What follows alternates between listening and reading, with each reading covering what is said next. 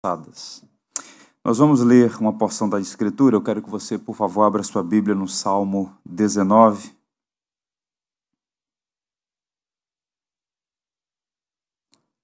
Mas antes de ler o texto, eu queria orar mais uma vez. Talvez você esteja ansioso, preocupado, tenso. Só Deus sabe o que se passa na sua mente e seu coração nesse momento. E nós somos exortados na palavra de Deus a lançar sobre o Senhor toda a nossa ansiedade, pois Ele tem cuidado de nós. Não é fácil, mas é necessário que, pela fé, possamos colocar diante de Deus as nossas aflições, crendo que de fato Ele cuida do seu povo. Queria orar por você e por sua família. Senhor, nós te damos graças por esse dia. Esse é o dia que o Senhor nos fez até aqui a tua boa mão tem nos sustentado. Queremos te louvar por todos os benefícios que o Senhor tem dado a nós todos. Temos razões, muitas razões, para louvar e bendizer o teu nome. O Senhor nos conhece e sabe que somos humanos e temos nossas fraquezas. Mesmo conhecendo a verdade, por vezes nos encontramos ansiosos, e nos deixamos perturbar pelas circunstâncias desfavoráveis. Aquieta o nosso coração. Eu oro em favor dos meus irmãos e irmãs que nesse momento nos acompanham, que o teu Santo Espírito opere em cada mente e coração. Tu és Deus de perto e de longe, opera aqui, ali e acolá. Vai ao encontro dos seus filhos e filhas, Senhor. Que o teu Santo Espírito dê paz, serenidade, confiança, esperança. Que a tua palavra seja alimento diário para a alma, renovação para aquele que sente-se batido, drenado as energias. Ó Senhor, fortalece a sua igreja nesse tempo de aflição. De uma maneira especial àqueles que estão acamados, enfermos ou têm parentes nessa situação. Deus de Israel, compassivo e misericordioso, Derrama graça sobre cada coração. Nossa esperança está no Senhor, que é soberano e nos ama. E Cristo crucificado naquela cruz é a maior prova do seu grande amor para conosco. Louvado e exaltado seja o teu nome, hoje e sempre. Amém. Salmo 19, à luz desta passagem, nós vamos meditar no tema O Deus que se revela. Diz assim então a palavra do Senhor. Os céus proclamam a glória de Deus e o firmamento anuncia as obras das suas mãos. Um dia discursa outro dia e uma noite revela conhecimento a outra noite. Não há linguagem, nem há palavras, e deles não se ouvem nenhum som. No entanto, por toda a terra se faz ouvir a sua voz e as suas palavras até aos confins do mundo. Aí pôs uma tenda para o sol, o qual, como noivo que sai dos seus aposentos, se regozija como herói a percorrer seu caminho. Principia numa extremidade dos céus e até a outra vai o seu percurso, e nada refoge ao seu calor. A lei do Senhor é perfeita e restaura a alma. O testemunho do Senhor é fiel e dá sabedoria aos simples. Os preceitos do Senhor são retos e alegram o coração. O mandamento do Senhor é puro e ilumina os olhos. O temor do Senhor é límpido e permanece para sempre. Os juízos do Senhor são verdadeiros e todos igualmente justos são mais desejáveis do que o ouro, mais do que muito ouro depurado, e são mais doces do que o mel e o destilar dos favos. Além disso, por ele se admoesta o teu servo, em os guardar a grande recompensa. Quem há que possa discernir as próprias faltas? Absolve-me das que me são ocultas, também da soberba guarda o teu servo que ela não me domine. Então serei irrepreensível, ficarei livre de grande transgressão. as palavras dos meus lábios e o meditar do meu coração sejam agradáveis na tua presença, Senhor, rocha minha e redentor meu. Que o Senhor nos abençoe. Julho de 1943, a Força Aérea Britânica bombardeou a cidade alemã de Hamburgo, em resposta aos ataques nazistas à cidade de Londres. A Europa estava em guerra. Jovens estão sendo recrutados em todas as partes da Europa a fim de defender os interesses do país. Um rapaz à época com 17 anos de idade, Jürgen Moltmann, que no futuro tornaria-se um dos maiores teólogos do século XX, à época tinha apenas 17 anos de idade, teve que deixar os seus estudos de matemática para ir para o fronte, para a batalha.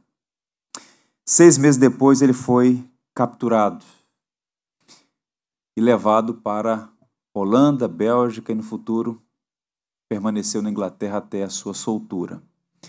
A experiência de conversão desse que se tornaria um dos grandes teólogos, embora boa parte dos seus pressupostos, suas afirmações eu não subscreva, eu tive a oportunidade de ouvi-lo alguns anos atrás e fiquei impressionado com seu testemunho de conversão.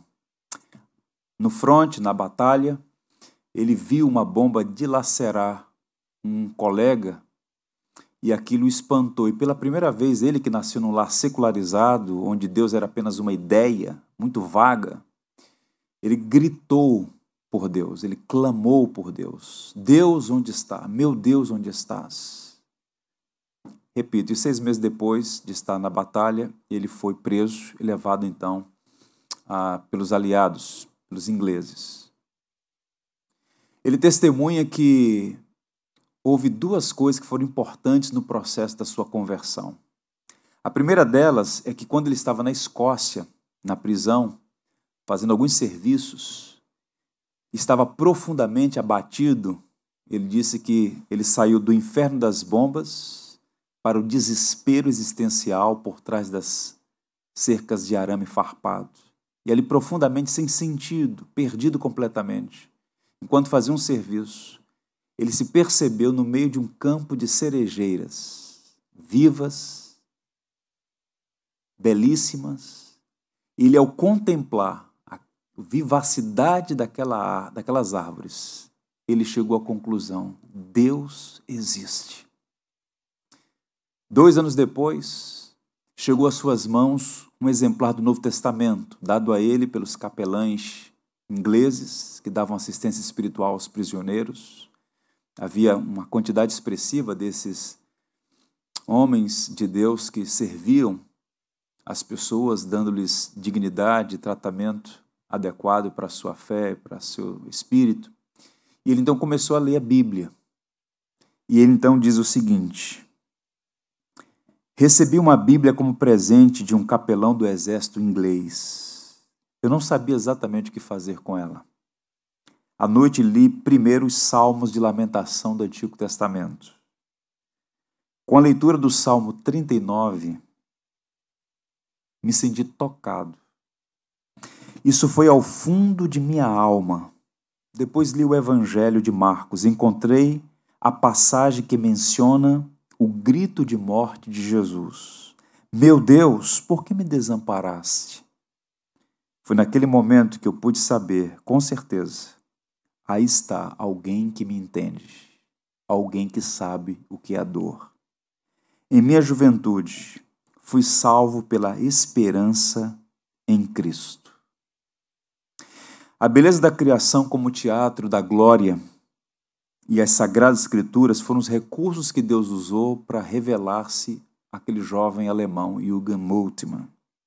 Hoje vamos meditar no Salmo 19, que é uma das mais belas poesias da Bíblia, C.S. Lewis dizia que era o salmo predileto dele, o poema mais bonito da escritura e, sem dúvida, o cântico mais exuberante do mundo, na visão de C.S. Lewis. E esse salmo, ele tem uma poesia bela, mas uma mensagem ainda mais poderosa. E há uma linha melódica com um tom especial, com a mensagem, passados esses séculos todos, poderosa e atual. Se a gente olhar a estrutura do salmo, fica evidente que existem duas seções principais. Há dois movimentos que se complementam no propósito de apresentar o Deus que se revela. O Salmo 19 é conhecido como o Salmo dos dois livros. Há dois livros que revelam a Deus: o livro da natureza, que exibe diante dos nossos olhos a grandeza do Criador, e o livro da palavra, que fala sobre a pessoa de Deus. E esse salmo preciosíssimo, ele vai apontar nessas duas direções. Ele traz uma profunda reflexão sobre a autorrevelação de Deus. O ser humano não pode descobrir a Deus. Não é o homem que encontra a Deus, é Deus quem se revela. E em toda a história, o que podemos observar, e a Escritura vai testemunhar isso, é que Deus tem se revelado de duas maneiras: através da criação e através da Sua palavra. Observe que Deus nos criou para contemplar a Sua glória. Para o louvor do Seu nome fomos todos nós criados. Nosso primeiro pai Adão, ele viu a glória de Deus. Adão tinha comunhão real, verdadeira, intensa, perfeita com Deus. Ele desfrutou da alegria de estar à presença de Deus. No entanto, ele decidiu transgredir, desobedecer a Deus, arruinou a si mesmo e toda a sua descendência, de modo que os filhos de Adão, e nós todos somos, somos herdeiros de uma culpa e uma condenação que, entre outras coisas, fica evidente na nossa visão embaçada da realidade, a nossa visão espiritual confusa. Não conseguimos ver a beleza do nosso Criador como deveríamos e não vivemos por natureza para a glória daquele que nos criou. De modo que esse salmo está apresentando para nós a maneira como Deus tem se revelado no decurso dos séculos. Observe tal como o cidadão carioca, sentado na pedra do arpoador entre Ipanema e Copacabana, enquanto ele aprecia e se encanta com o pôr do sol, ele bate palma para o acaso, pois ele é incapaz de dizer glória a Deus.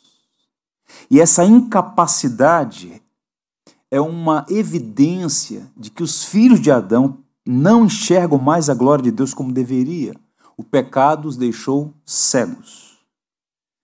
No entanto, a criação está aí. Ela, com toda a sua exuberância, revela que Deus é.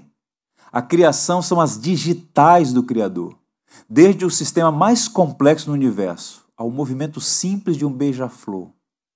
Toda a criação está dizendo: Deus é, Deus existe. Mas é somente por meio da Escritura Sagrada, que é a revelação especial, que sabemos quem é o Deus que se revela, quem é o Deus que mostra a exuberância de Sua majestade na criação. Eu quero caminhar com os irmãos nessa meditação, pensando nesse salmo, em três momentos. Dos versos 1 a 6, Deus revela Sua glória na criação. Dos versos 7 a 11, Deus revela sua graça na palavra. E dos versos 12 a 14, o impacto da palavra de Deus em nós. Vejamos. Deus revela sua glória na criação. Os seis primeiros versos do Salmo 19 apresentam a criação como fonte de revelação natural. Essa é a linguagem que teólogos e filósofos usam para distinguir revelação natural de revelação especial. Pois bem, a revelação natural se dá por meio da criação. Paulo, aos Romanos, escreveu dizendo que os atributos de Deus, os atributos invisíveis de Deus, seu caráter e seu eterno poder, se revelam de modo contundente por meio da criação. Repito, as digitais de Deus estão por toda parte, revelando que ele existe. O apóstolo João diz que Deus é espírito, isto é, Deus é invisível. No entanto, o Deus invisível usa a criação como vestes gloriosas para se revelar. para ser visto. O céu, a lua, as estrelas, todo o firmamento, todas as coisas proclamam a glória de Deus. E esta revelação que Deus faz de si mesmo, ela tem algumas características. Vejamos. Primeiro, é uma revelação clara. O verso primeiro diz assim: Os céus proclamam a glória de Deus, o firmamento anuncia as obras das suas mãos. O que Davi está dizendo, tal como afirmou no Salmo 8, é que ao contemplar a criação, o homem deveria dizer na ponta dos pés: Bendito seja o nome do Senhor. O Salmo 8, por exemplo, escrito à noite, o salmista olha para a lua e para as estrelas e fica fascinado com a majestade de Deus. Agora, de dia, Davi volta os seus olhos para o céu, a luz do dia, para o céu acima dele, mais uma vez dá glória a Deus na criação. O mundo não é filho do acaso, mas é obra das mãos do Senhor. O verbo proclamar aqui, os céus proclamam, é um verbo rico, profundo na estrutura da língua hebraica. Significa prorromper de uma fonte, de uma cascata, a jorrar águas abundantes. É como se Davi estivesse dizendo: o céu, o firmamento, é uma cachoeira de revelação. Olhar as estrelas, o sol, as nuvens, o dia, a noite, todas as coisas estão a revelar a majestade, a grandeza de Deus. E deixa eu dizer uma coisa: você foi criado com a capacidade de olhar para cima. Portanto, nosso dever e nossa vocação é erguer os olhos e ver a mão de Deus nas estrelas, no fulgor esplendoroso do sol, enxergar a bondade de Deus na variedade das cores, dos campos. Tudo isso é um dom de Deus. Olhe e veja. Um dos perigos que nós passamos, sobretudo quando estamos abatidos por alguma circunstância, é deixar de ver a beleza da vida. A nos esquecer muito facilmente de como a vida é preciosa e como Deus revela sua glória na criação. Um lindo dia de sol é uma cachoeira de revelação dizendo que Deus é. E o diagnóstico que Deus faz da sua criação é este: e viu Deus que era bom. Tudo que Deus fez é bom, muito bom. Segundo, é uma revelação constante, verso 2: um dia discursa outro dia, e uma noite revela conhecimento a outra noite. Ou seja, cada dia é um tempo singular da ação e da oportunidade de Deus na história.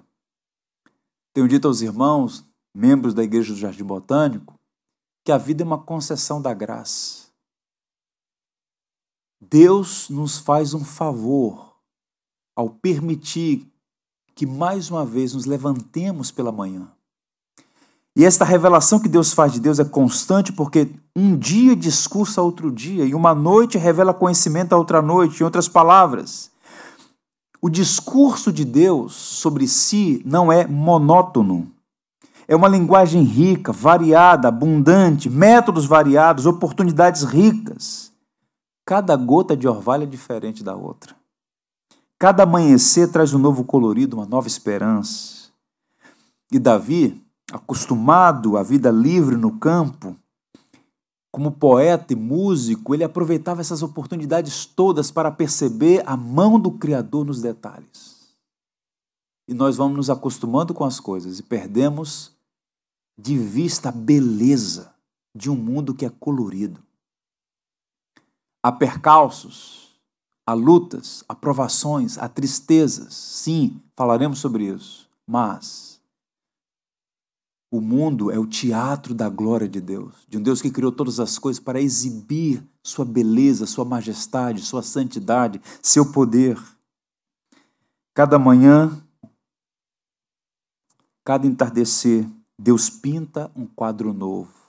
Não permita que esse isolamento social, que os problemas pelos quais você esteja passando, seja ele, eles quais forem, roube de você a capacidade de ver a beleza de Deus no mundo que ele criou. Terceiro, é uma revelação silenciosa.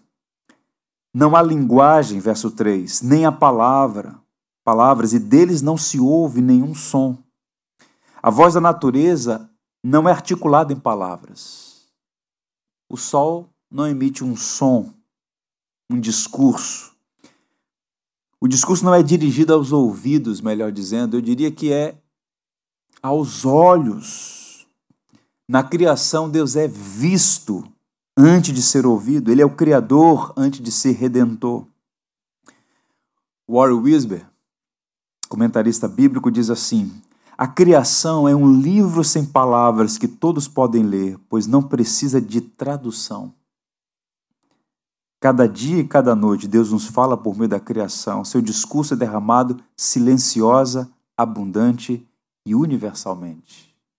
Deus está se comunicando com o ser humano por meio da sua criação e dizendo que ele é. É uma revelação também universal. O verso 4 diz: No entanto, por toda a terra se faz ouvir a sua voz e as suas palavras até os confins do mundo.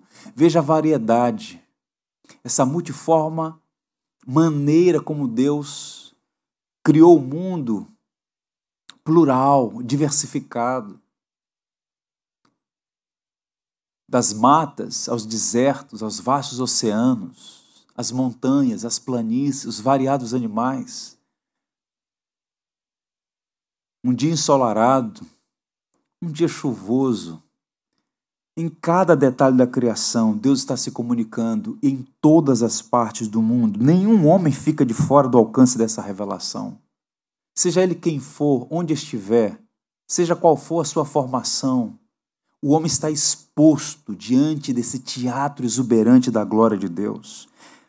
Ela penetra em todas as nações, povos e etnias, desde os grandes centros urbanos até aqueles que vivem nos lugares mais ermos e inóspitos do mundo. Todos, sem exceção, estão expostos a essa revelação que Deus faz de si por meio da criação. O movimento ateísta militante é uma rebeldia deliberada contra o Criador. E é curioso que em 2010 veio a falecer um homem chamado Anthony Flew, que por muito tempo foi considerado o Papa dos ateus. Embora tenha sido criado como filho de um pastor anglicano, ele tornou-se um ativista contra a fé cristã. Mas o Deus que exibe sua glória na criação foi ao encontro daquele homem e o alcançou. E ele dá o seguinte testemunho na capa de uma das principais revistas nos Estados Unidos: Segui a razão até onde ela me levou. E ela levou-me a aceitar a existência de um ser autoexistente, imutável, imaterial, onipotente e onisciente. Ou seja, ele chegou à conclusão, isso não foi apenas fruto de sua pesquisa, mas de o Deus que se revela iluminou sua mente e coração para entender aquilo que é elementar. Não somos frutos do acaso. As coisas que aí estão não foram criadas por uma força cega. Não. Há um designer inteligente que está se revelando, exibindo-se, revelando-se aos homens em todas as partes. É uma revelação universal e, por fim, é majestosa. Porque nos versos 4 a 6 entra um componente aí que mostra a majestade de Deus. Observe a parte última do verso 4. Aí pôs uma tenda para o sol, o qual, como noivo que sai dos seus aposentos, se regozija como herói a percorrer o seu caminho, principia numa extremidade dos céus, até a outra vai o seu percurso e nada refoge ao seu calor. Davi introduz aqui uma figura importante na estrutura do universo, ou pelo menos no cenário onde nós estamos, na Via Láctea, no sistema solar, o Sol. Escrevendo a partir de uma realidade do Oriente Médio, um lugar onde o sol brilha o ano inteiro, Davi então usa essa linguagem para dizer que a terra, tal como nós a conhecemos, diante dos nossos olhos, é a tenda do sol. Para onde olhamos, vemos o sol. E ele vai usar esse argumento: o sol como um dom de Deus aos homens, o sol como uma espécie de revelação gloriosa da grandeza de Deus. E de fato, à medida que a astronomia avança e mais dados traz, impressionados ficamos. O Sol é 100 vezes maior do que o nosso planeta. É um milhão de planetas como o Sol, como a Terra dentro do Sol, é gigantesco, uma estrela de quinta grandeza, como é dito. Uma potência impressionante. Nós não viveríamos sem o Sol. Bem, a história testemunha a conversa de Trajano, imperador romano, com um rabino muito respeitado pela sua erudição e piedade, devoção a Deus, o rabino Josué. E Trajano então teria questionado Josué sobre o fundamento da sua fé monoteísta. Por que, é que você crê no seu Deus? Qual é a prova da existência de Deus? E Josué então aponta para o sol e diz: Eis aí o embaixador de Deus. O sol é uma forte evidência do Criador. E quando ele escreveu isso, quando teve esse diálogo há mais de dois mil anos, ele não tinha as informações que nós temos hoje, dos detalhes, da grandeza dessa estrela extraordinária que é o Sol. A Bíblia vai dizer que no princípio criou Deus os céus e a terra. Salmo 33, 6 diz: Mediante a palavra do Senhor foram feitos os céus e os corpos celestes pelo sopro de sua boca. Ex nihilo, criados a partir do nada. E isso aponta pelo menos duas aplicações para nós. Eu queria sua atenção para que você guardasse isso no seu coração. Falar que a criação é o livro de revelação natural de Deus, a criação exibe a majestade de Deus e afirma que Deus é, tem pelo menos duas implicações importantes que têm consequências eternas. Primeiro, o ser humano está diante dos seus olhos, tem diante dos seus olhos uma evidência da existência de Deus.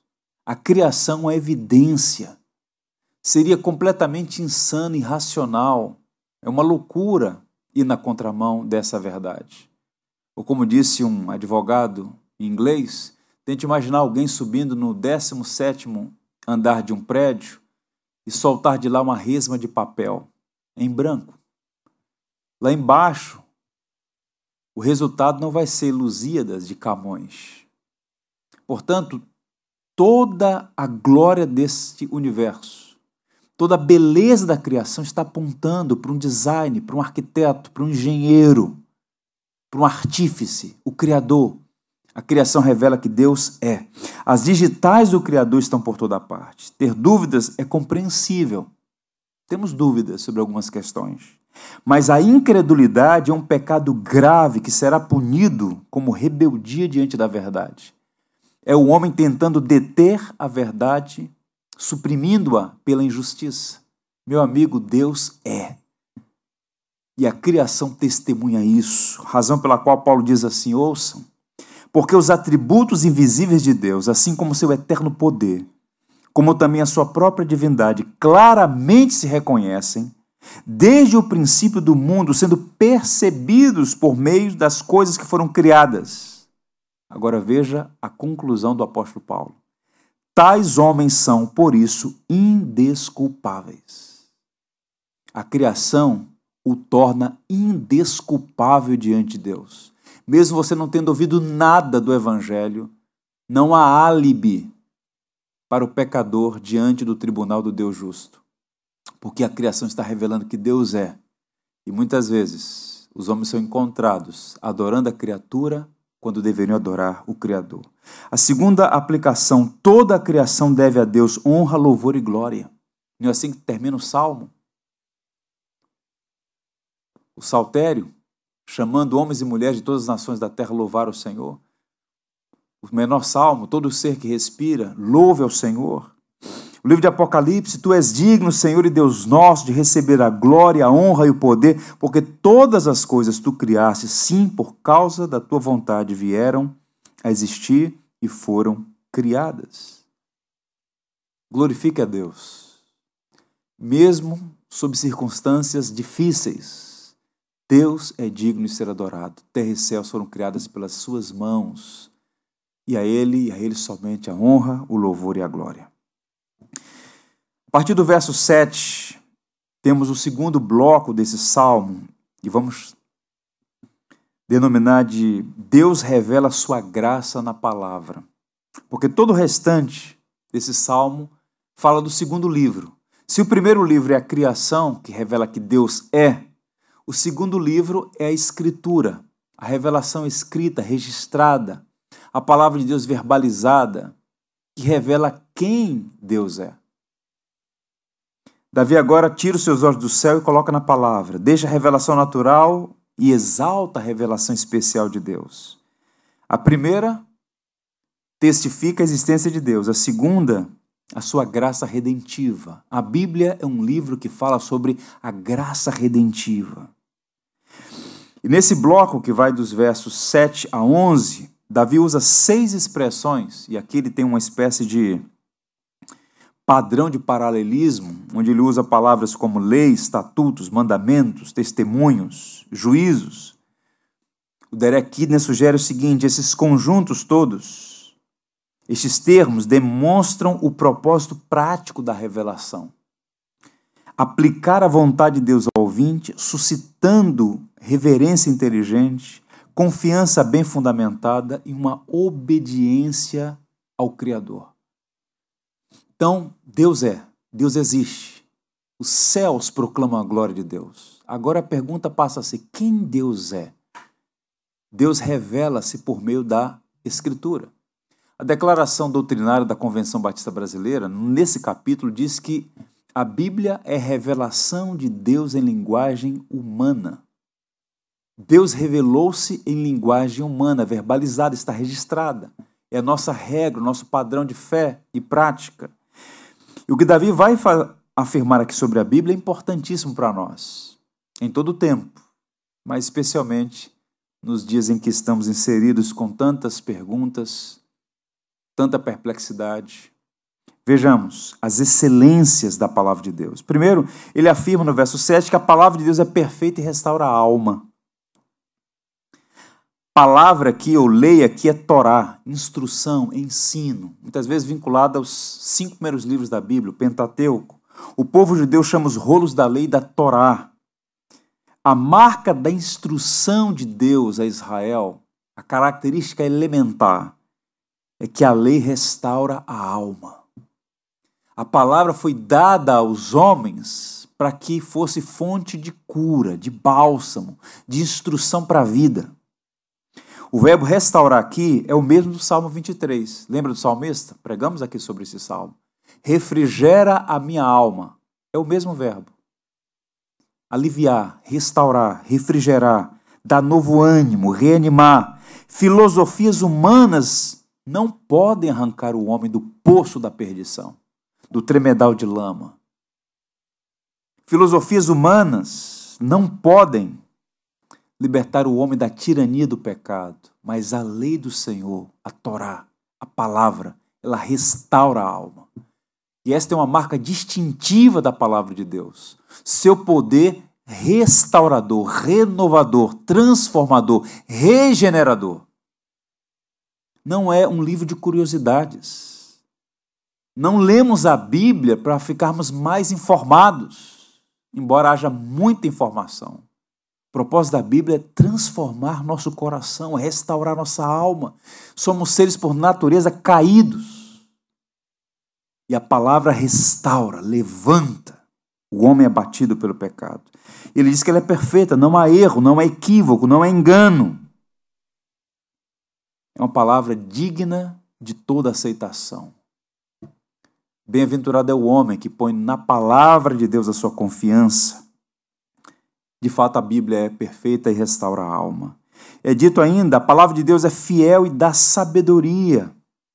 O verso 7, a parte B, diz: O testemunho do Senhor é fiel e dá sabedoria aos simples. Testemunho aqui é uma referência aos Dez Mandamentos. Estamos lendo uma poesia hebraica, onde essas palavras estão conectadas a referenciais de significação. Lei é a Torá. Testemunho do Senhor, é uma referência aos Dez Mandamentos. Toda a Escritura é testemunho de Deus para nós. Mas os Dez Mandamentos representam o coração da lei moral de Deus e mostra a fidelidade de Deus. Deus nos deu os seus mandamentos para nos proteger. Não foi para nos cessear a liberdade, para tiranizar, para estragar nossos prazeres. Não! O testemunho do Senhor é fiel e dá sabedoria aos simples. Em outras palavras, como disse o próprio apóstolo João, os mandamentos do Senhor não são penosos. É um testemunho fiel e dá sabedoria aos simples. Isso aponta para a necessidade de abraçar a Escritura e sermos por elas orientados em nossa jornada. Os simples aqui não são o que os gregos chamavam de idiotai, ou seja, pessoas com deficiência cognitiva, tolos. Não. Simples aqui são comparados a uma criança que recebe confiantemente a palavra de Deus com toda humildade. Foi isso que Jesus ensinou. Quem não receber o reino de Deus como uma criança não pode entrar nele. Ele não está falando da inocência da criança, mas da simplicidade, da confiança em Deus. É assim que devemos receber a palavra. Mas há muita gente estúpida que se julga mais sábia do que Deus. Rejeita a palavra de Deus, reputa como indigna as orientações das Escrituras e segue o seu próprio caminho. A Bíblia chama isso de estutice, de tolice. O que Davi está a dizer nessa passagem é que o testemunho do Senhor é fiel. Vale a pena pautar nossa vida, ser dirigidos pela palavra de Deus. Sabe o que vai acontecer? Os simples, os humildes que assim procedem, receberão sabedoria. E a sabedoria nunca é dada ao arrogante. Ela é sonegada ao homem soberbo, mas aos simples o Senhor concede. Um analfabeto pode discernir o sentido da vida, enquanto um filósofo vive perturbado por falta de respostas e ausência de esperança. Isso não tem a ver com diplomas, com a quantidade de livros que você já leu. Isso tem a ver com graça. O testemunho do Senhor é fiel e ele dá sabedoria aos simples, aos humildes. E talvez o que você mais precisa no dia de hoje é reconhecer a fidelidade da palavra de Deus e humildemente pediu ao Senhor: dá-me sabedoria. Não é ler para conhecer apenas, é ler para receber instrução que tem implicações práticas na nossa jornada. Ele prossegue, o verso 8: A palavra de Deus é justa e alegra o coração. Preceitos aqui, a ideia é orientações práticas para o dia a dia, preceitos retos. Ele está falando que há boas diretrizes na palavra de Deus. Nós somos pessoas que todos os dias fazem escolhas, algumas com implicações mais graves, mais sérias, outras simples, mas todo dia, o dia todo, estamos fazendo escolhas. Talvez aí nos próximos dias, nas próximas semanas, nos próximos meses, por conta dessa conjuntura social e econômica, você terá que fazer muitas escolhas Muitas decisões serão tomadas. Você precisa dos preceitos do Senhor, das diretrizes do Senhor. E qual é a boa notícia? É que esses preceitos alegram a alma, são justos e alegram o coração. Meus irmãos, eu diria que nós vivemos em um mundo de lágrimas, dominado por tristezas. Há pessoas vivendo sem esperança, ansiosas, com medo, depressivas, desanimadas. Nós cristãos não estamos isentos de passar por vales sombrios, mas eu quero encorajá-los a olhar para as Escrituras Sagradas e dizer: os preceitos do Senhor são retos e alegram o coração. Há uma fonte inesgotável de diretriz que vai trazer paz ao coração e, mesmo quando as circunstâncias conspirarem vocês podem, nós podemos experimentar o que Paulo disse, entristecidos, mas sempre alegres. Porque os preceitos do Senhor são justos e alegram o coração.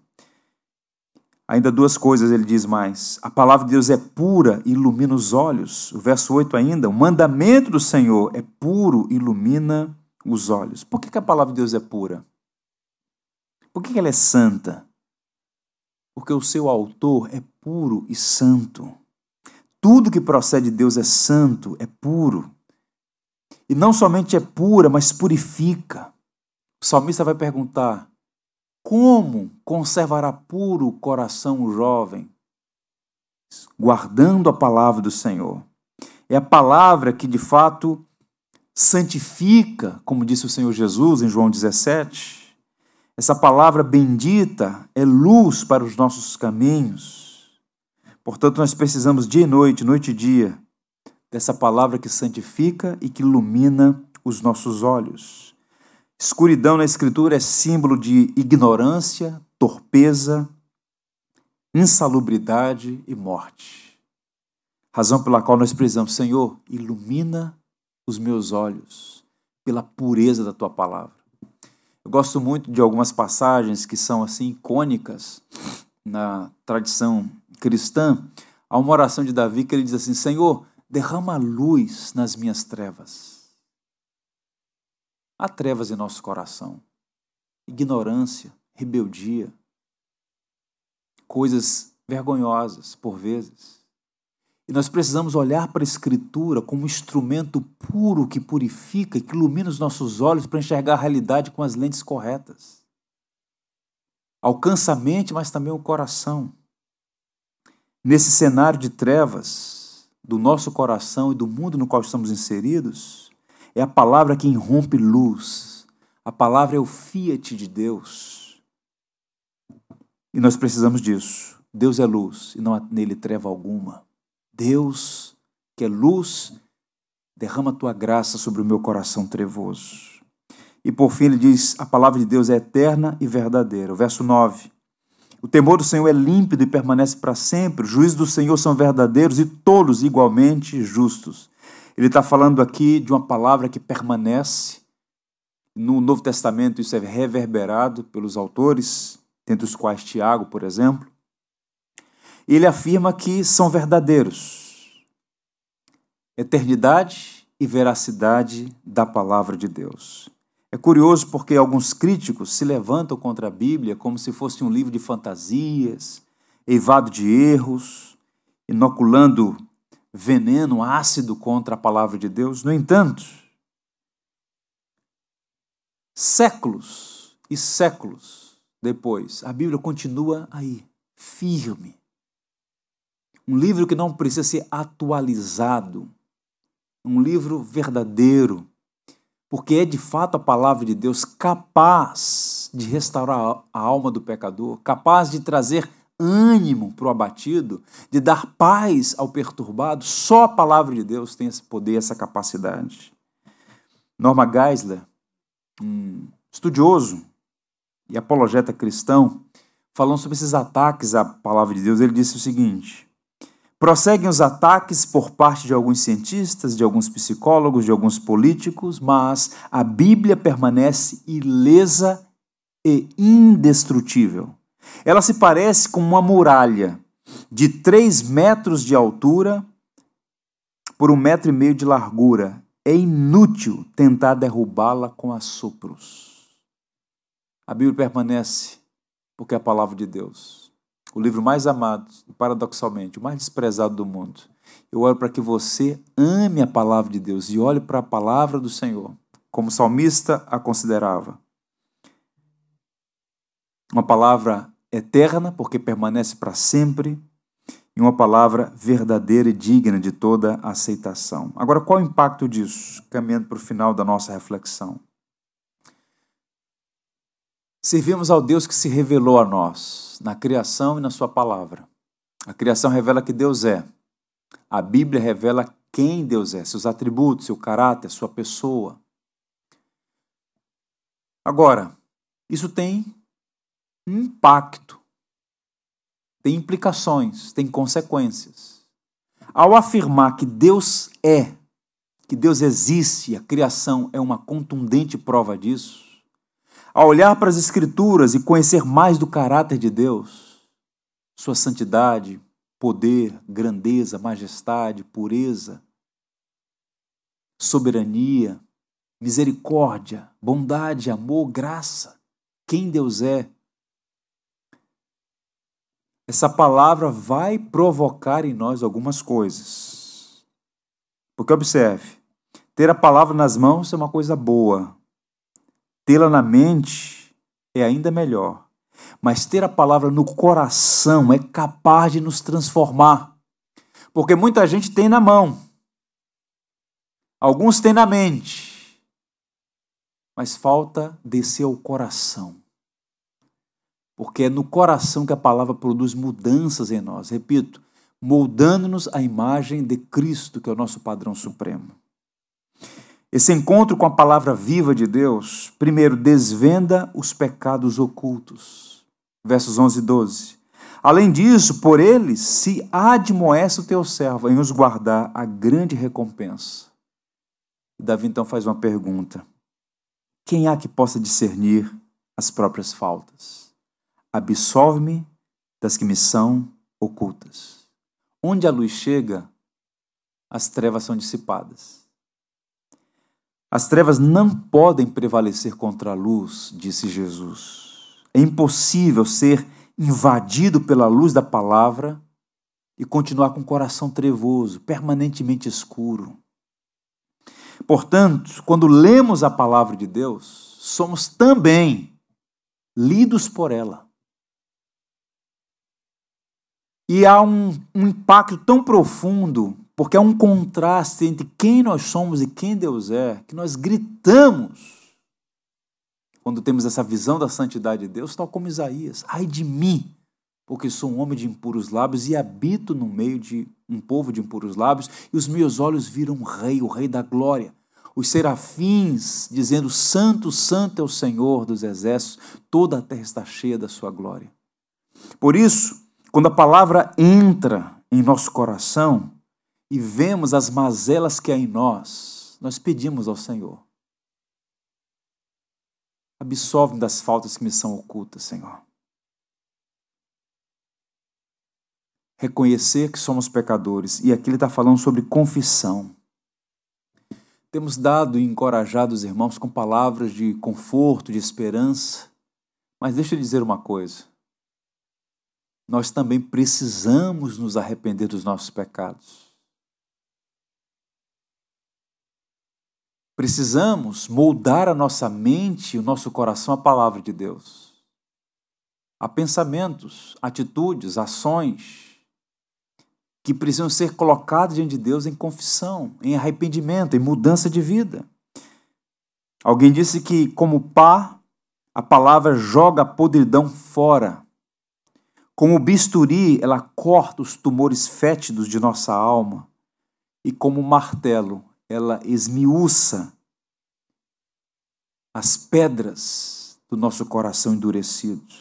Nós precisamos que a palavra de Deus nos quebrante, nos leve de fato a uma confissão genuína dos nossos pecados.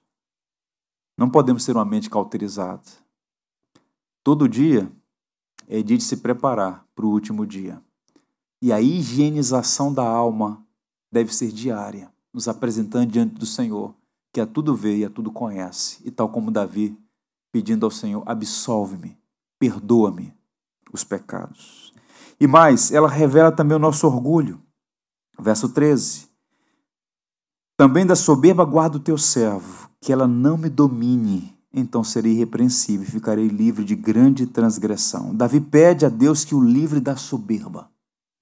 A soberba é uma fortaleza do mal. A soberba precede a queda. O espírito altivo, o orgulho, a vaidade, essas coisas todas são extremamente nocivas à alma, ou como disse Pedro, fazem guerra contra a nossa alma. E Davi está pedindo: Senhor, da soberba, guarda o teu servo. Somos todos, em algum grau, soberbos. É um mal que nos persegue do nascimento à sepultura. E devemos pedir, Senhor, Guarda o meu coração da soberba. E a soberba se manifesta de muitas maneiras, até mesmo através de coisas aparentemente boas e nobres. Portanto, a palavra de Deus, como um raio-x, deve vir e diagnosticar o nosso coração e ver se há orgulho e nos colocar no prumo e aprender com Cristo. Aprender de mim, porque sou manso e humilde de coração. E vocês vão encontrar descanso para vossas almas. Vinde a mim, todos vós que estáis cansados e oprimidos, e eu vos aliviarei. São essas palavras de Cristo, nosso exemplo supremo de humildade. E o último ponto, essa palavra que causa impacto em nós gera desejos elevados. Guarde isso, desejos elevados. Como é que termina o salmo? Veja aí o verso 14. As palavras dos meus lábios e o meditar do meu coração sejam agradáveis na tua presença. Senhor, rocha minha e redentor meu. Rocha e redentor. Refúgio e salvador. O que Davi está dizendo é que Deus é para ele tanto rocha quanto redentor, pois não apenas pagou o preço para nos libertar, como também nos mantém em segurança. E diante do Deus que é rocha e salvação, diante do nosso redentor, nós devemos pedir, Senhor, que as palavras dos meus lábios e o meditar do meu coração sejam agradáveis a ti, desejos elevados. Ele não está dizendo que buscou a palavra de Deus por curiosidade, ele foi além da letra. Ele queria mais do Senhor. E eu oro, meus irmãos, para que essa palavra cause profundo impacto sobre nós. Esse cenário de isolamento, como eu disse muito recentemente, fomos desacelerados, criou uma grande oportunidade para ressignificar algumas coisas, reajustar a agenda e parar de correr atrás do vento. Precisamos de desejos elevados. Está aqui um homem fazendo uma oração santa. Que o meditar do meu coração e as palavras dos meus lábios sejam agradáveis diante do Senhor. E sabe qual vai ser o impacto disso? O que Deus faz em nós é instrutivo na vida de outros. O Hugo Moltmann, sobre o qual comecei esse sermão, falando um pouco sobre a sua conversão, ele disse que quando estava no campo, na prisão, uma das coisas que mais o impactou, além da experiência de ver a beleza da cerejeira, o contato com a escritura, em particular com o saltério, foi ser tratado com humanidade. Os ingleses, em particular os capelães, olharam ali não apenas um soldado que foi capturado, mas um ser humano, ele foi tratado com dignidade.